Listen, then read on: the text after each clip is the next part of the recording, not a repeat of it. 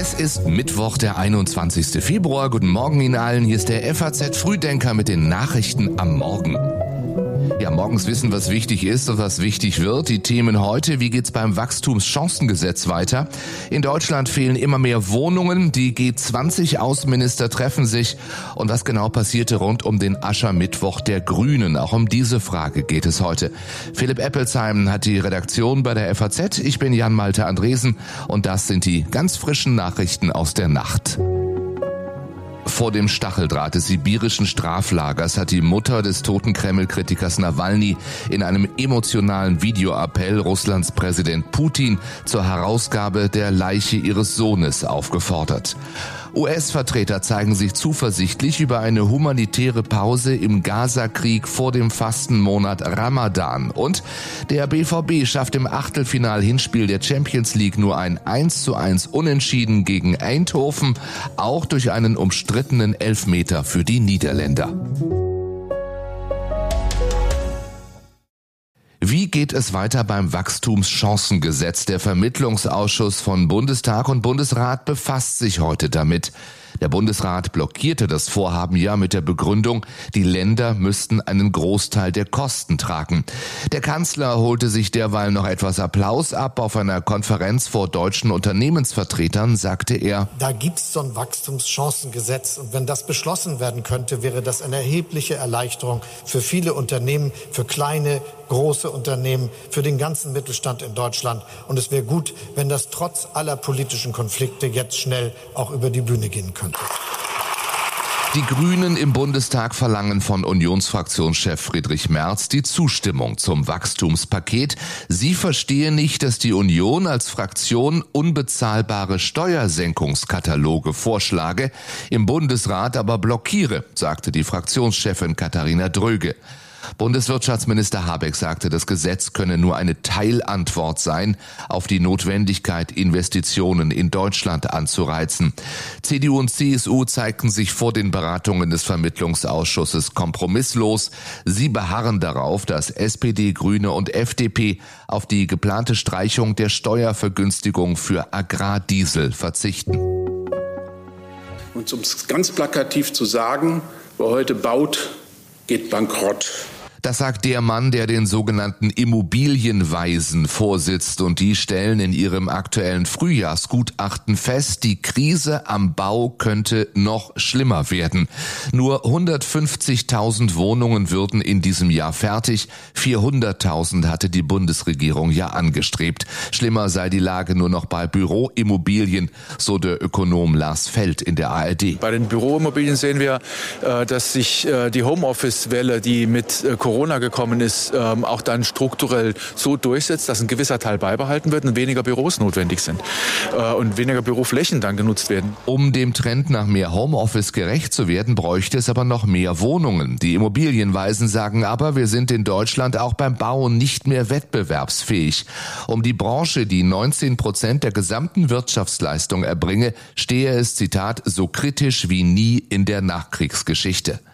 Wie es allen Branchen zusammengeht, das zeigt der Wirtschaftsminister heute. Nachher will Robert Habeck seinen Jahreswirtschaftsbericht vorlegen. Darin erwartet die Regierung für dieses Jahr nur noch ein Wachstum des Bruttoinlandsprodukts von 0,2 Prozent. Bis 2028 rechnet sie mit jährlich 0,6 bis 0,8 Prozent. Habeck bezeichnete die Konjunkturaussichten als dramatisch schlecht. Finanzminister Lindner nannte sie peinlich und in sozialer Hinsicht gefährlich. Mehr zur dramatischen Lage am Wohnungsmarkt, auch im aktuellen FAZ-Podcast für Deutschland. Den hören Sie dort, wo Sie auch diesen FAZ-Frühdenker empfangen. Es gibt weiter Streit in der Ampel um Taurus Marschflugkörper. Auch wenn die Ampelkoalition versucht, diesen Streit mit einem gemeinsamen Antrag zu verdecken. Der soll morgen im Bundestag beschlossen werden. Darin fordern die Fraktionen von SPD, Grünen und FDP die Lieferung von, Zitat, zusätzlich erforderlichen weitreichenden Waffensystemen und Munition. Es ist ja sehr weitreichend im Antrag formuliert, äh, dass wir die Ukraine mit Waffensystemen unterstützen wollen, auch mit zusätzlichen. Aber welche konkreten Systeme, da gibt es ähm, einen Dissens, das muss man offen ansprechen. Das sagt FDP-Fraktionschef Dürr in seiner und der Fraktion der Grünen geht man davon aus, dass, auch wenn sie im Antrag nicht explizit genannt sind, eben auch Taurus-Marschflugkörper gemeint sind. Nach FAZ-Informationen ist man im Kanzleramt aber gegenteiliger Meinung. Und auch SPD-Fraktionschef Mützenich äußert sich gestern ja eher zurückhaltend. Wenn andere meinen, man könnte diese, diesen großen Konflikt, der größte Landkrieg in Europa nach dem Ende des Zweiten Zweiten Weltkriegs alleine mit einem Waffensystem lösen, ich glaube, der geht fehl in der Annahme. Das deutsche Taurus-Theater steht über dem Kommentar in der FAZ dazu heute, den haben wir Ihnen auch mal verlinkt. Also das ist Thema morgen im Bundestag. Heute berät der Bundestag erst einmal über die Konsequenzen aus dem Tod des Kreml-Kritikers Nawalny. Auf Antrag der Ampelfraktionen wurde eine aktuelle Stunde angesetzt. Die USA haben neue Sanktionen gegen Russland angekündigt, um Moskau für das, was Nawalny geschehen ist, zur Verantwortung zu ziehen. Der Bundestag befasst sich heute auch mit dem geplanten Bundeswehreinsatz im Roten Meer. Wenn er dem Einsatz dann am Freitag wie erwartet zustimmt, wird die Fregatte Hessen an der EU-Mission Aspides teilnehmen, um Angriffe der Houthi-Rebellen auf Handelsschiffe abzuwehren.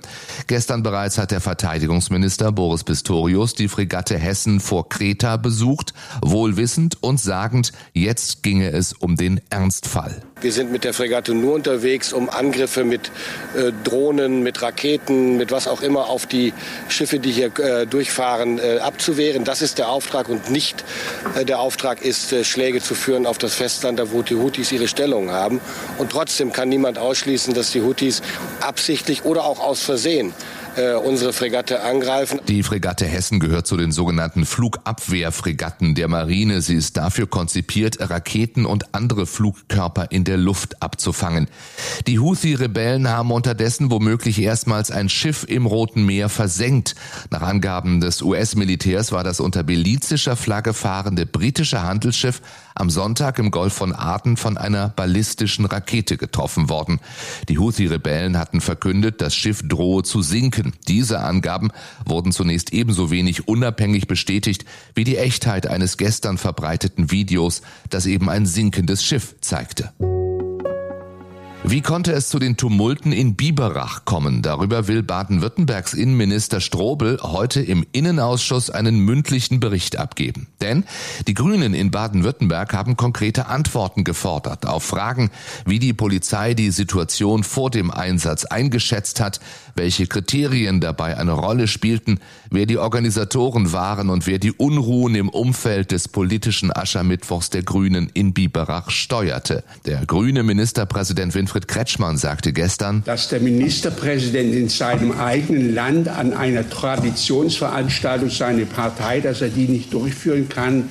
Es muss sozusagen einmalig bleiben. Das wird sich nicht wiederholen. Dafür muss der Staat, das muss der Staat gewährleisten. Bislang sind mehr als ein Dutzend Ermittlungsverfahren gegen mutmaßlich Beteiligte der Krawalle eingeleitet worden.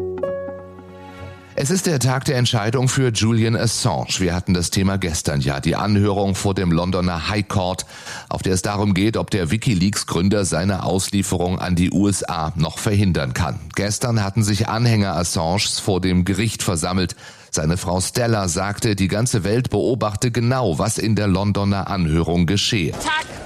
Es ist eine Attacke auf alle Journalisten. Es ist eine Attacke auf die Wahrheit und das Recht der Menschen, sie zu erfahren. Julian ist ein politischer Gefangener, sein Leben ist bedroht.